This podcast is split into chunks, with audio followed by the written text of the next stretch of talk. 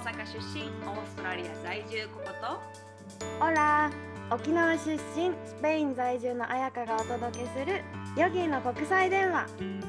Let's get started! ¡Vamos!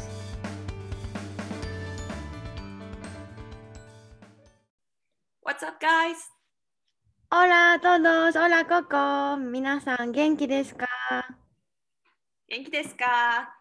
えっと今回からちょっと出だしを変えてみました。イントロを。どうだろう。みんな気づいたかな？変わってることに。気づくでしょう。ということで今日は、えー、27回目のエピソードです。はい。えー、とでは質問が今回届いててそれについてもエピソードも取れるねっていうことでうんなんかねまた今回もすごいいっぱい書いてくれてさ会ったこともない方なんだけど、なんか生活とかも見えるようなこんな感じなんだなって目に浮かぶようなすごい分かりやすい説明でなんかその人のことを本当に浮かびながら考えたよね。ねすごい分かりやすく書いてくれたうん。方はキクさんです。キクさんありがとうございます。ありがとうございます。では読みますね。はい。こんにちは。オーストラリアゴールドコースト在住のキクです。ヨガを始めて1ヶ月の超初心者です。初心者ですが、私は何かにハマると最初の時期にバーッと情報を集める傾向にあるので、YouTube を見たり、通勤中の車内の時間もお二人の会話を聞いて知的好奇心を満たしています。質問です。私は仕事の都合上、スタジオに行きにくいライフスタイルを送っていて、ヨガの先生から習わず、YouTube だけで学んでいます。スタジオでやったのは2年前に、えーアイルベーダクッキングを習った時に興味本位で参加した数日間だけです。それでもヨガのおかげで2年越しの腰痛も治ったのですが、直接先生から習わなくてもいいのかしらと不安に思うので、お二人のご意見をお願いします。ちなみに、私はフルタイムでブレイクファーストシェフをしているので、朝3時に起きて4時に出勤、12時に仕事が終わります。でも、えっ、と、お昼間ってヨガクラスが全然ないんですね。夕方は子どもの学校や習い事、夕飯作りなどで午後のクラスも行けません。貴重なヨガポッドキャストを配信してくれてありがとうございます。とても楽しんで聞いているし、ポッドキャストのおかげでよりヨガへの興味が深まっていっています。次の配信も楽しみにしています。これさ、ココさ、うんどう？どう思った？この質問。ねこれいい質問やと思わん？結構こういう人多いと思う。んうんうん。え、実際さ、う。うん。ココは始まり方はどうだった？このオンラインから始まった？それともスタジオから始まった？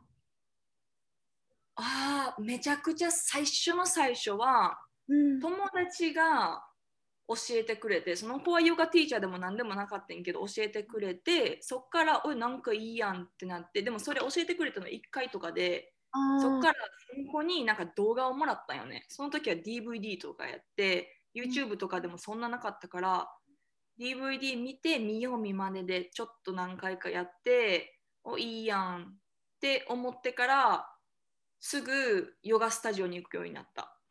あーじゃあもうスタジオから入ったと言ってもいいぐらいではあるね。うん、動画の時期とかもあったけど初心者の時でもほぼほぼもうスタジオから学ん先生から学んだ感じかな。うーん、私もでもそうかも。なんか一番最初は私は紙。動画でもなくって高校生の時に怪我してで病院行ってなんか理学療法士さんみたいなトレーナーみたいな人が体が硬すぎるからこれを毎日やってねってなんか紙を紙に動きが書かれててえそれがまさにダウンドッグとかキャットカウとかあとウッターナーサナとかもあって、あその時でもヨガとも言われなかったしヨガっていうことも知らなかったからと思った。呼吸とかも全然してないし髪が最初、でその後スタジオに行ったから私もスタジオから入ったようなものかな。うんうん。うん。なんか、えっと、キクさんのさ、質問で、まあ、質問1。質問1っていうか、直接先生から習わなくてもいいのかという不安に思ってるんやけど、うんその答えとして、じゃあズバリどうですか？できるなら直接がおすすめ。ズバリそうですね。ねえでもうんしかも、なんなら初心者なんだろうちゃんと習ったことがないって思ってるなら理想はプライベートクラス。かなりそう、本当にそう。ねそれが理想。うん初心者ほど先生からしっかり学んでほしい。うん、なんか、だから言ってしまえば、スタジオでも人数が多いスタジオもあるさ、クリエイチャーみたいなバイロンにある50人とか一気にボンってやるようなスタジオだと、先生絶対見切れないから、10名以上のクラスとかだったらあんまり見てもらえないって思った方がいいかもって思う。うん、ね。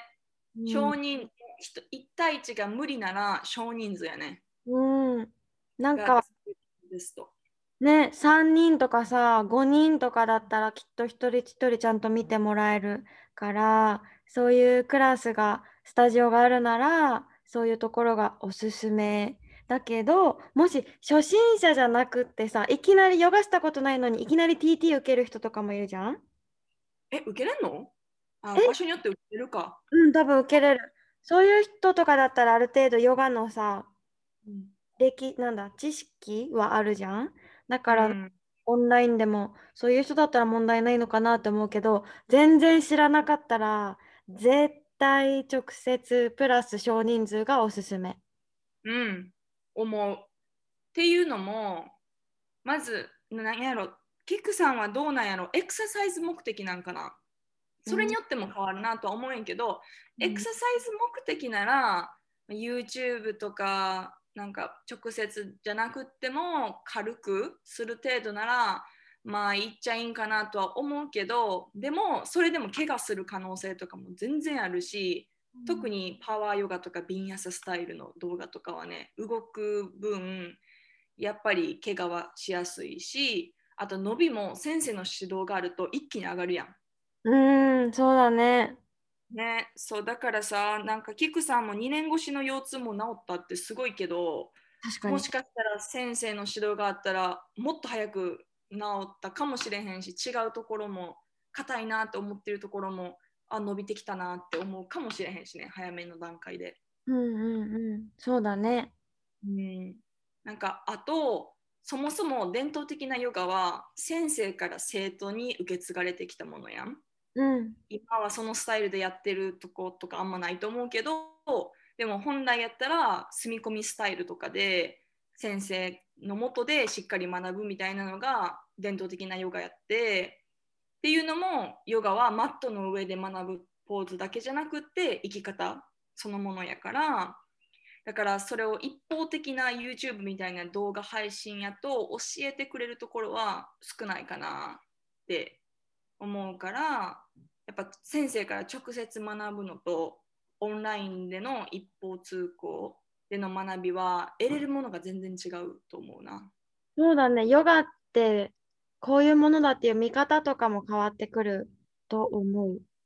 私のあの経験としてね、えっと、最初は、えっと、先生のもとで学んででも TT 後ティーチャートレーニングの後うんでさなんかなんやろ先生探しの旅になれへん結構なる。なん先か、生というかなんか物足りんというかなんか違うみたいな。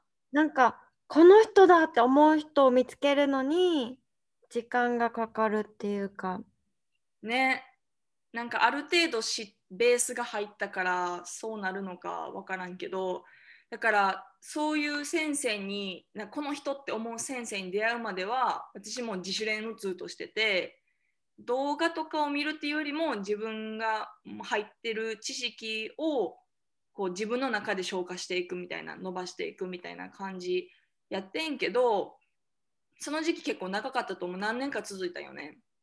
やけどこの人やって思う先生に出会ってからクラスに通うようになってあとそしたら学べることがティーチャートレーニングやったんやけどもうそんなんなかったかのようなぐらい爆発的にもう学びがすごい入ってきて上がってだから一人での練習では何年もできへんかったアーサナとかが先生のもとで学び始めてからは数ヶ月でできるようになったりとかやっぱアーサナだけじゃなくて哲学とかチャンティングとかも教えてくれる先生やからさそういう先生がおったらやっぱ違うよね伸びが全然ちゃうなと思う。うんなんかさこのでもすごいね何ヶ月もできなかったのがアーサナがこの先生でできるようになったって嬉しい。何年も何？年もできなかったものが。うん、えー、すごい。それはこの先生の力量だね。うん。だからいい先生に出会うっていうのもでも初心者やったらそんなにあんま関係ないかったりするやんもうヨガ自体がもうパワフルやからさ、うん、ある程度のヨガを教えてくれる人やったら別にまあまあいいんじゃないかなと思うからやけどやっぱ直接先生から学んでほしいな。うん。なんか私もこの動画で練習してた時があってティーチャートレーニング受ける前は離島に住んでたからスタジオとかなくってなんかもう自分でやるしかなくってそれこそさバイロンヨガセンターからあの購入した練習用 DVD みたいなの、うん、ね、そうそうあれを毎日やってたんだけどなんかただ毎日やってたから間違ってやってることに気づかなくって指摘する人がいないさね。だからそう。そうでしかも聞ける人もいないこのバイロンヨガセンターの人にも聞けないからそれでなんか腰痛ローランジとかハイランジとかブリッジとかなんか練習してる時に腰反りすぎて腰痛になったりでもその時はこのアーサナが原因ってすら思ってなくってヨガをしてるからヨガが原因なわけはないって思ってたから日常の何かが原因なんだって最初はずっと思っててでも、うん。やり続けていくといつもこのアーサナの後何日間か腰が痛くなるなって気づいてあヨガじゃんってその時に分かったからなんだろう。指摘してくれる人がいないとなんだろうな怪我しちゃう可能性もあるなって思ってその時那覇に那覇のヨガの先生がすごいいい人で動画とか写真送ったりしたらあこれは腰を反りすぎてるよとかって教えてくれたからなんだろうオンライン上でもこうやって教えてもらえれば自分で直すこともできるんだなって同時に気づいたから先生がどれだけ見てくれるか見てくれる機会を設けてくれるかな気がする。うん、ほんまそれなんかさあのキクさんでさもう一つのあれで、まあ、このキクさんのライフスタイルの兼ね合いでクラスにどうしても行かれへんって行ける時間があってもクラスがやってないっていうことって結構あると思うよねみんな。うんうん、それに対してはもうきっとオンラインを取るしかないかもしれへんねんけどその中でもワンオンワンで教えてくれるオンラインクラスがきっとお昼でやってる時間の人とかもおるやろうしそれとか海外住んでる人のやったらさ時間帯なんやろ。スペインの朝はオーストラリアの日本。日本のえ？オーストラリアの 何何オーストラリアの夜と日本の夜やん。うん、真顔で間違えたね、今ね。そのままいきそうになった。そうそうそう。だからその時間とかもさ、結構今、このコロナウズのコロナのいいとことしてさ、やっぱみんなオンラインクラスを始めた人がいっぱいおるやんか。そうだね。でそれも1対1とか結構少人数とかで教えてくれる人も増えてると思うからそういう人を選んであの直接聞けるようなさオンラインでも YouTube はもう見るだけになるから誰も指摘してくれへんけどあの1対1とか少人数でちゃんと動画を見ながらとかそのオンラインライブじゃなくてもあやぴのさ撮ってるクラスあやぴのやってるやつとかもさ、ライブじゃなくても質問はできるやん。してコミュニケーション取ってくれる先生とかやったらいいんじゃないかなって思う。そうだね。そうそうだからやっぱり特にビギナーは自分である程度できるようになるまでは先生がいた方がいいです。はい。そしたらさ、キクさんはもしかしたらオンラインしかできないかもしれないから、ちょっとオンラインのいいところと悪い、悪いところというか、メリット、デメリットを伝えましょう。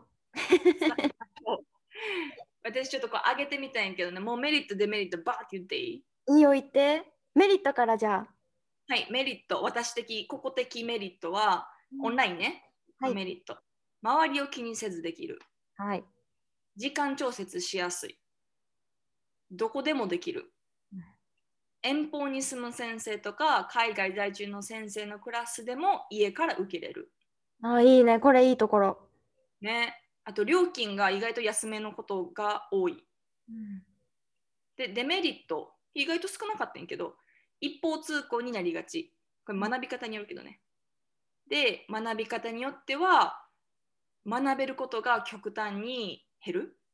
で、としたい時だけにできるっていうことで、サボりがちになったり、続かんくなることも結構多いかなっていうので、自分から規律を作るっていうのが必要。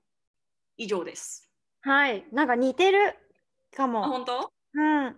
なんかそう、私さ、実際自分の生徒さんに聞いてみたんだよね。オンラインで受けてるじゃん？だから、うん悪いところも全然言う、悪いところというか、デメリット、ね、これはネックになるなっていうところも正直に教えてくださいって言ったら、そう、ほんといっぱい書いてくれて、個々と似てるんだけど、まずいいところ、メリットは、こんとね、好きな時に好きな場所で好きな時間できるっていうのが、やっぱ時間の自由度が高いから、小さい子がいるママからやっぱり人気で、なんか生徒さんがこの間ビーチで私の動画を見ながらやったんだけどすごい気持ちよくって目を開いたら目の前が海でなんか瞑想とかもお家よりすごい入れたって言ってたからあオンラインだけどそういう使い方もあるなってなんか私も学んだ。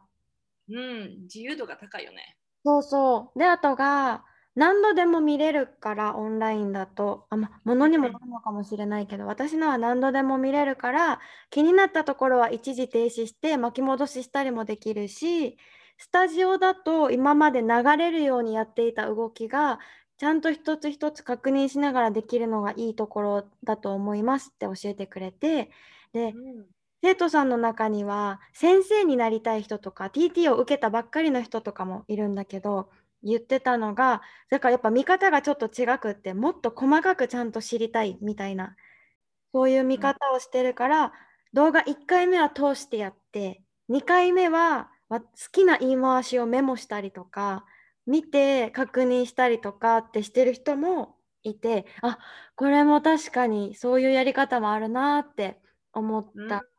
と、あとは、周りに人がいないから集中しやすいって言ってて、やっぱスタジオだとどうしても周囲が気になってしまって、どうしてもどうしても自分と比較しちゃう、スタジオに行くと。だから家だと自分のスペース、自分のペースでできるから、すごく集中ができるって言ってました。あとね、あ、あ待ってね。あ、そう私の、私のやつだからなんだけど、あやかちゃんのヨガの場合は、日本で見ることのできない景色とか、その雰囲気、温度なんかもあやかちゃんがたまにポロリとつぶやくので、そういうのをシェアしてもらえるのは、ヨガとはちょっと違くて、違う世界を見ている感覚ですごく好きです。っていうのと、あと、私、これも私のヨガの話になるけど、ヨガを学んでいく中で、キャッチボール、先生とキャッチボールができるタイプのヨガは、この先生が感じてるヨガってこういうものとか、自分がこう変化していった、私のヨガが好きな理由の一つは〇〇だよって教えてくれたのが、違うドア、ヨガの違うドアが開いた感じがしました。のがいい点。で、ネックだなっていうのが、ココもまさに挙げてくれたように、いつでも見れると思うとあっという間に時間が過ぎてしまう。で、結局しなかった。とか、最初のなんでヨガをしたいんだっけ？っていう自分の目的を見失うと自分がなんでヨガをしてるのか忘れちゃってるからどんどんヨガがおろそかになって気づけばやらない日が増えていく。で私が個人的にオンラインヨガのデメリットだなって思ったのはあのやっぱね空気感スタジオの空気感ってあるじゃん。ある。いや、それがほんま一番違うと思う。エネルギーの違い。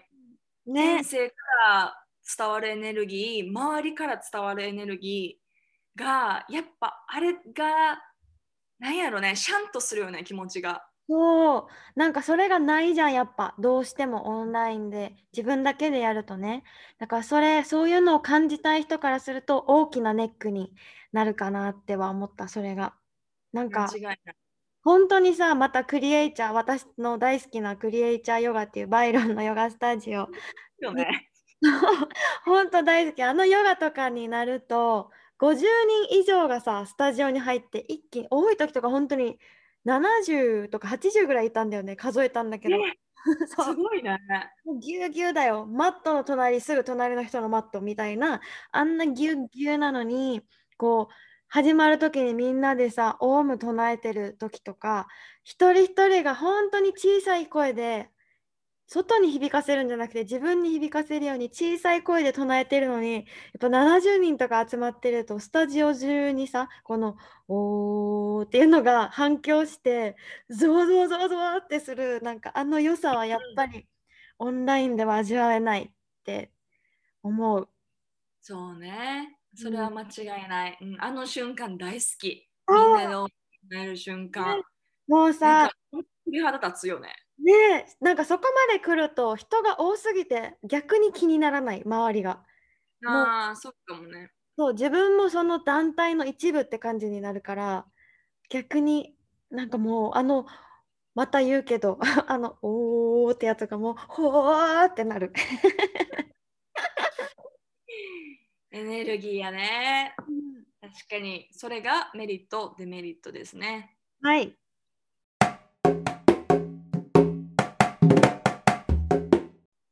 さあ、今回はこんな感じで、ヨガは直接先生から学ぶべきなのか、できれば学んでほしいです。うん、できればね。でもやっぱりコロナもあるしさ、できない状況、お母さんとかね、子供がいたり仕事が忙しかったりするとできないっていうこともあるから、できない場合は先生とコミュニケーションがちゃんと取れるオンラインがおすすめです。そうですね。うんだからオンラインヨガ、オンラインのクラスをみんなでうまく使って、駆使して、いい感じにね、使っていけたらいいんじゃないかなって思います。思います。なんか私もテンション上がっちゃったけどさっき言ったクリエイチャー？クリエイチャーってあの CREATURE っていうスペルクリエイチャーバイロンベイって打つと多分サイトが出てくるからそこもオンラインで教えててただそういうキャッチボールとかはないけどなんだろう自分でヨガができる人とかだったら結構おすすめかもクリエイチャーは初心者はおすすめじゃないです。ズバリ。初心者はダメ。信じない方がいい。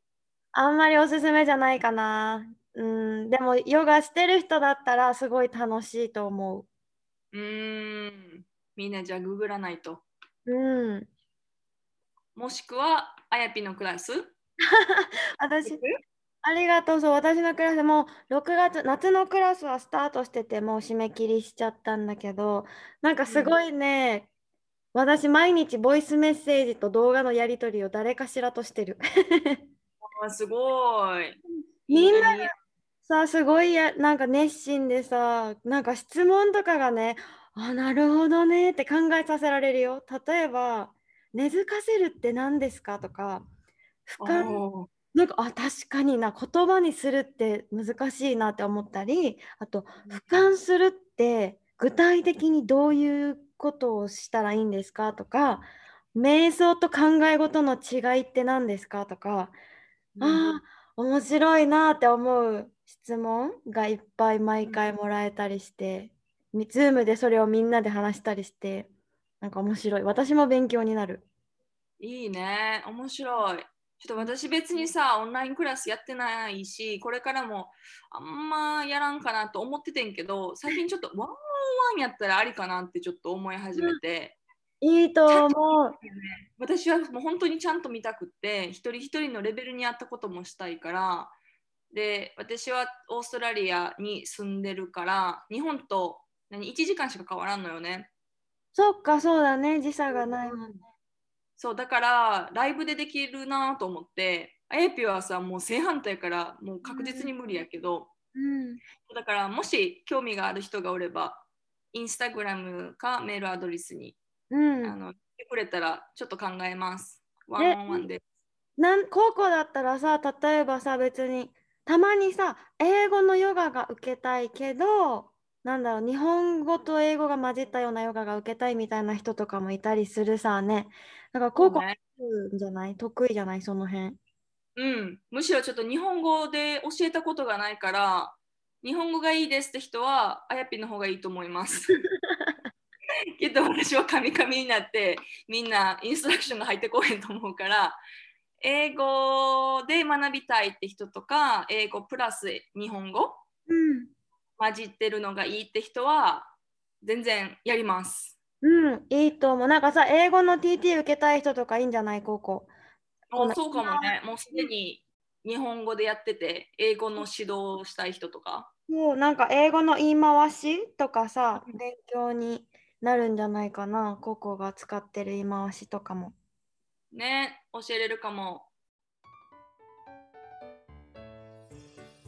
っていうかさティーチングつながりで思ったんだけど次のエピソードさなんかティーチングの失敗談とかなんかティーチングしてて 爆笑した出来事とかあるでしょ絶対。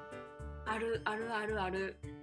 それもある。ティーチングもあるし、でもティーチングよりも私は受けてて、やってもうたみたいな。で届いてやってもうたっていうのとか、うわ、この人やらかしたみたいな、周りの人がね、同じ生徒って。っていう生徒側の失敗談も結構ある。うわ絶対それ面白いしなんか誰にでも起こりうることだと思うから、ぜひこの話を来週はしよう。じゃあしよう。で28回目は失敗談ということで。パイダンとかこいつやらかしたな 自分じゃなくてもね。人でもいいんだけど。え絶対これヨガ受けてる人私たちのポッドキャスト聞いてくれてる人はさ絶対ヨガとか興味あるししてるとかしてたとかしたいっていう人だと思うからみんな何かしらネタを持ってると思うんです。ネタ。絶対ある。私らだけじゃないはず。うん、なのでみんなぜひシェアしてください。大公開したいと思いますポッドキャストで。名前は伏せるからその代わりにあだ名でもいいから適当に。そうね。うん。名前伏せましょう。伏せるので失敗談をぜひ私たちの方に送ってください。先生側でも生徒側でも OK です。お願いします。笑わせてください。では、えーそれはメールアドレス私たちのメールアドレスかもしくはインスタグラムにお願いしますお願いします。Okay, thank you for listening. Have a wonderful day. Hasta luego.